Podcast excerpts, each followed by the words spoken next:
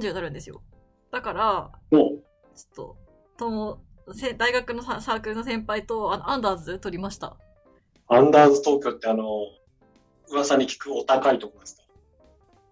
でももう、だからそれがもう今コロナで超安いし、GoTo も適用だから、マジで一人2万切りますよ。え、うん。なんと、マジマジマジマジ。マジか。うん。それは30アニバーサリー中、中ごとなんですね。まあ、私の中ではね、予約したのは普通にただのディナー付きの、ちょっといい部屋みたいなやつを。来てんなぁ。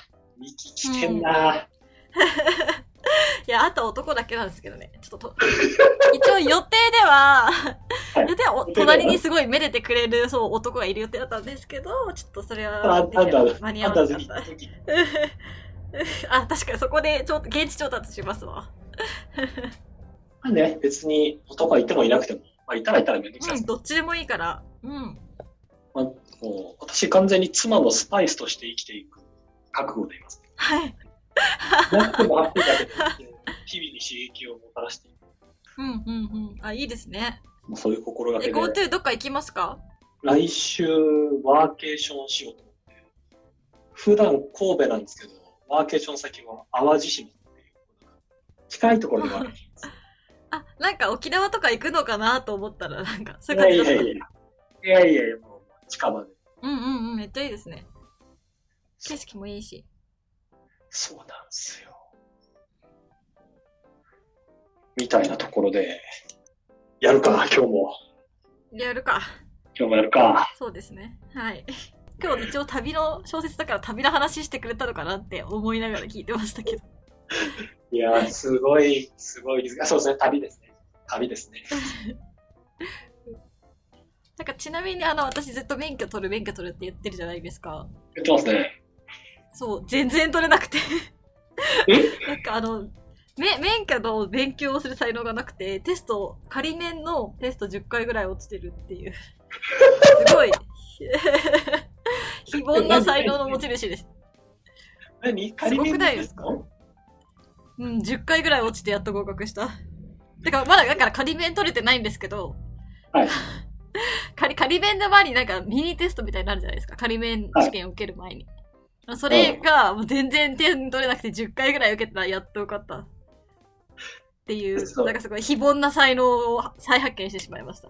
全然その本の旅行の話に行けないですけど、その、旅で思い出したんですよ、一応。そう。私も旅に出たく出たくて、キャンピングカーでキャンプしたくて、あの、免許取ってるはずだったんですけど、まだ取れないっていう、旅に出れないっていうね。今思い、出しました。この、まあ、今回取り上げる本、まあ、行き先チベットですけど、うん。ミキさんこの、チベット旅行記の川口ゆかりさんのように、やっぱ徒歩で行くことになるんですね。もし仮に。そう、行くとしたらマジで徒歩。パソコン持って。で、私は車で行きますけど。そうって私はマジで徒歩。うん。いやー、これ、今回の、この、チベット旅行記しんどそうだなと思ったんですけど、私、仮面の試験10回落ちるのもなかなかしんどそうだなと思ってました。そうっすね。だからもう、あの、仮免の試験、なんか車結構乗って慣れてたのに、仮免の試験のせいでもう忘れちゃったから、多分、乗車試験も多分落ちるっていう、そういう苦難が待ち受けてますよ。おかしいなぁ。取ってるはずだったんだけどなぁ。免許取ろはい。免許取ります。頑張ります。うん はい。で、今日の本はあれですよね。そういうチベットに旅行する話ですよ。旅行っていうか。う。まあ、旅、まあ、旅行記っていうタイトルついてますけど、完全にこれ修行旅ですよね。こ本当ですよ。私、この、この本を読んだ感想で、なんかこう、旅の話を読んで旅に行きたくなくなったら初めてっていう。もうちょっと。ちょっとこんな厳しいのちょっと無理っす、無理っす、みたいな感じになっちゃいました。のこれ、チベット旅行記、えーこれ多分青空文庫とかにもなってるから、うん、まだで読めるんですね。19世紀の末、えー19 1897年に日本を出て、うん。えーチベットに行きましたっていうお坊さんの、まあ、お話と。しかも、お坊さんとして行くっていうね、人としてい旅行するとかじゃなくて、仏教のあの原点を求めてチベットに行くっていう、お坊さんとの生活を続けながら旅行するっていう。日本だとあんまり修行も、まあ、いろんな人訪ねてきちゃってうまくできねえなーってなんかいろいろ言う人いるから、あいろんな経験あるけど何が、何が元なんでしたっけみたいな。探りに行こうぜっていう旅行ね。うん日本には手に入んないから、チベットに行かないともうないから、チベット行くしかないたとえどんなに時間かかってもっていうお話ですよね。あるそんなこと。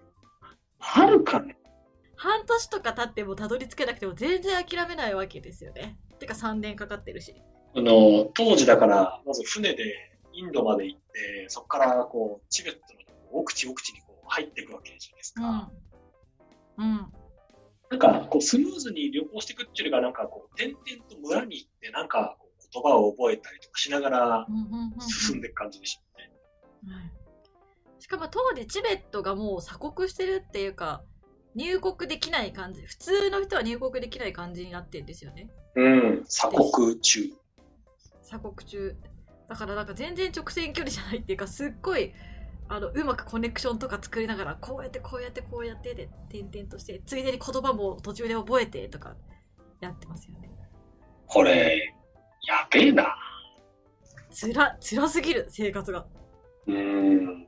ミキさんの貼ってくれてるこの通った道っていうのがあるじゃないですか。なんかそもそもなんかススタートしている赤い点がなんか明らかに内陸なんですけど、どういうことなの？最初があの神戸からダージリンまでは割とすんなり行けるっぽくてうんうん。ダージリンはい、はい。までは船、まあ、船と多分陸路で来てて、うんでもそこからダージリンの右上にその目的地のあのチベットの首都はあるんですけどはいはい。一旦ね超南下してんですよね上じゃなくてで下のブッダガヤとかそれも直線じゃないんですけどブッダガヤ行ってインドのブッダガヤ行ってその後北上してネパールのカトマンズ行ってその後さらに、えっと西行ってネパールのいやすごい奥地からチベット入ってでもし求める人は全然超東の方だからガーって東に向かっていくっていうだから、この、この画像はですね、カトマンズから、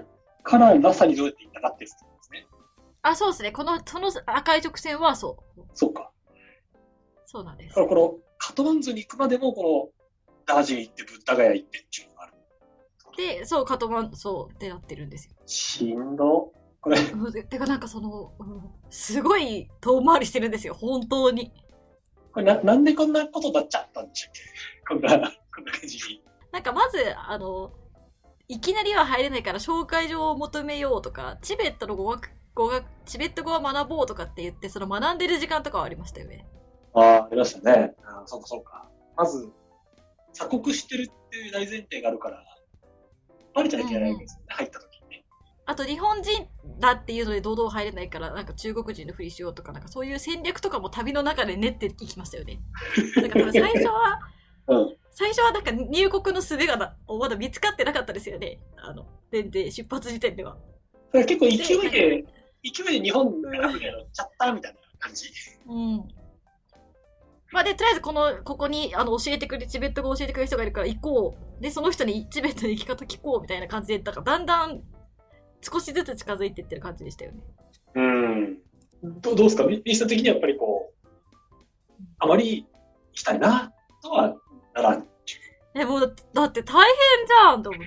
うん、こんな大変な思いするんだったらいい、もう、いいよってななっちゃいました。うん。行けるとこでいいよ、直線でってなりました。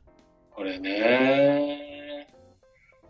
なんか、もし、なんか自分だったら、これ、これ目指してだったら行くな、みたいなのありますか？ただ川口ゆかさんなんか日本に、はいはいはいはい。序盤でもなんか日本で、なんか、なんていうんですか、自分のことを思ってくれるのであれば酒をやめろとか、結構ストうイックん、確かに序盤ね。うんうん。で、それの段階で、そんな人がこう減点を求めてチベットに行くわけですけど、うんラサにこれあるよって言われたら行くなっちゅうのはなんですか？まあなんかラスなラサ内陸だから、まあないんですけど、まあでも私ダイビング好きなんで、あのなんかひ秘境潜れるスポットがあるみたいなのだったら、ちょっと頑張っていくかもしれない。なるほど。めっちゃいい湖があって、そうそうそうそうそうそう。めちゃめちゃそこが綺麗みたいな。そう、だけど公式の場所じゃないから、コネクションとかすごい使って、なんか紹介状とか貯めてないとのも、なんかできないとかってなったら、なんかすごい迂回して、なんかそういうコネクションを作りながら行ったりとかするかもしれない。ああ、3年、三年プランで。3年プランで、ちょっとずつ。確かに、日本人そこ入れないんですよ。世界中の誰も行けないんですよ。ちょっと確かに。私のはすごい綺麗な海が見れるとかってなんか分かりやすい自分の快楽に基づいて自分の誘惑に基づいてるけどこのエカイさんはなんか本当なんか素晴らしい人なんだろうけどなんか魂はどこにあるんだって思うっていうかなんかなんでそんなに頑張れるんだっていう感じですよ文章も淡々としてるし思いませんでしたどこにその愛ちゃんと学んでるからこそそのあんまり熱い感情みたいな感じにならないんでしょうねうん。なんか、だからすごい淡々としてて、なんか私印象が、だから、あの、テネット見ましたあの、クリストファー・ノーランの最新作みたい。な、時間が逆行していくやつ。あ、そうそうそうそうそう。なんか、あの、まあ、クリスト、クリストファー・ノーランの映画は割とそうなんですけど、主人公めちゃくちゃ頑張るんですけど、なんで主人公がそんなに時間と戦ってるかわかんないんですよ。ほう。で、で、主人公はすごいスキルもあるし、すごい頑張ってるんですけど、お前はな、何、なんでそんなことやってんのってななる。だからそれはインセプションとかでもなんかもう、ちょっとそうっていうか。別に良くないってこあんな、あなたがそれをどうしてやりたいんですか？みたいな。別によくない、うん、あなたの魂はどこ、どこにあるの？みたいな、なんか。っていう気持ちと、あの、同じ気持ちを覚えました。そんなさ、4年とか5年とかかけて、あの、そんな原点求めて、なんか、あなたの、で、それって別に自分だけのためじゃないじゃないですか。みんなのためでもあって。私は、その時間軸がすごい短い人間だから、そういう長い時間軸で行動を起こす人の気持ちがね、分かりづらいっていうのもあってね、ストイックすぎるってなっちゃいました。なんか私読んでて思ったのは、うん。こう、日本嫌だったのかなってめっちゃ思ったんですよ。原点探し、原点を見に行きましたとかもあるんだろうけど、なんかここの人、に日本のもろもろややで出てきたかったのかなみたいな。もちろん行った先めっちゃ大変なんですけど、引くに引けなくなっちゃった人みたいにも読みうるな。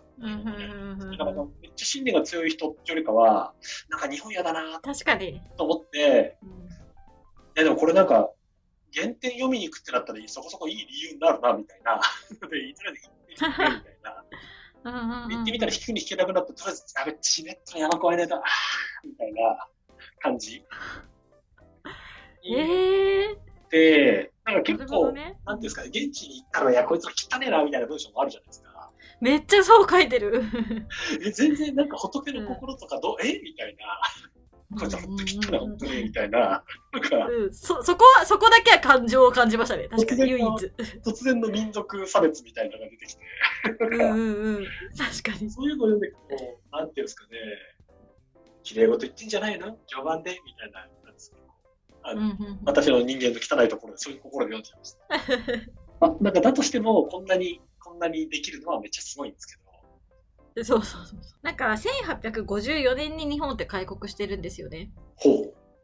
それで、で、開国して40年ぐらい経っなんか生まれた時にちょうど開国？あ、違う、この人何歳生まれたっけ？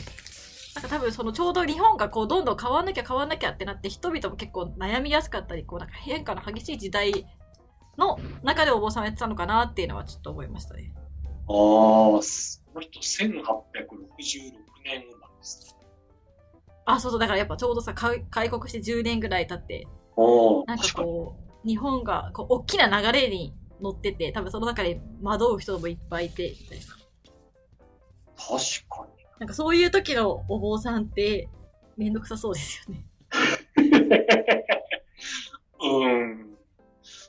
うん、そうっすね。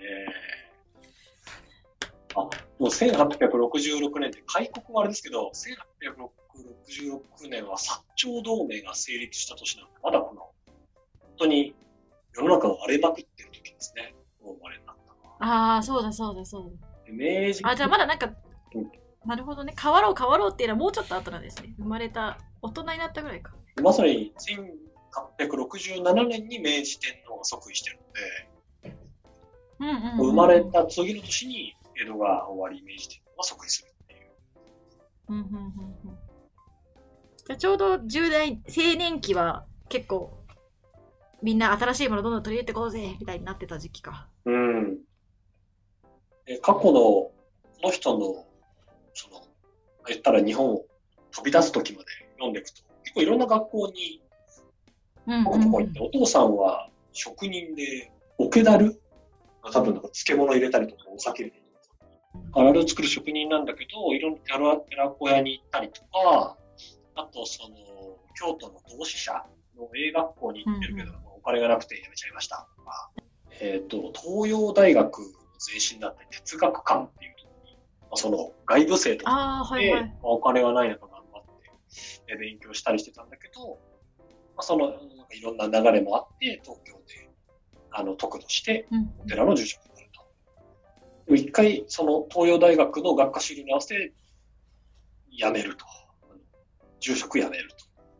ああ、はいはいはい。結構だから、右往左往、右往左往してんなって思いながら。確かに、右往左往してんだ。うんで、苦労して、あ勉強してんだけど、金ねえなと思いながらやって、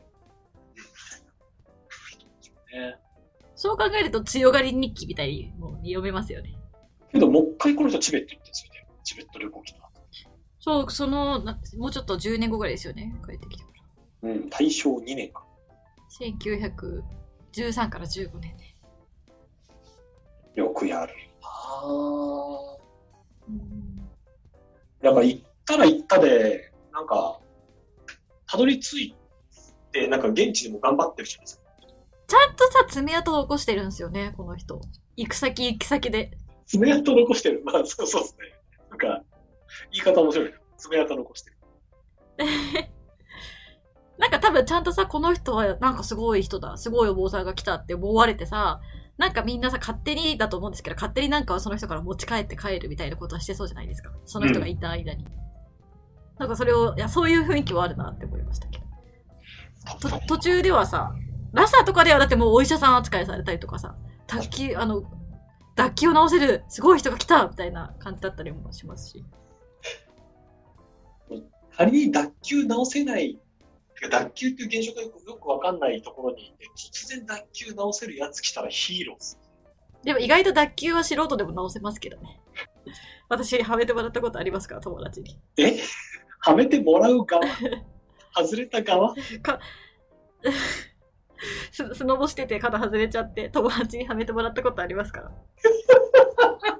ら。だから私は、これ、い なんで外れるのよや、なんか変な転び方しちゃった。したら、外れちゃった。転転んで外れるんですよ。外れちゃう人は外れちゃうんですよ。だからその脱臼のとこは、あの、確かにこれね、度胸ある人はははめられんだよなって思いながら見てました。いらない。そういう教会いらないよ。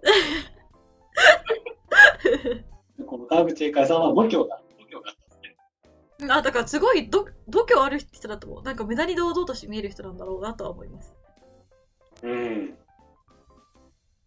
序盤にも、この家の中では何人で、家の外では何人で、二重スパイみたいな、なんですか、うん。バレないように気使ってるとこあるじゃないですか。ここでは中国あ、人、はいはいはい。外に行くと中国人シナ人で、とか、うん。そうそう、バレないように何人としてくるなって。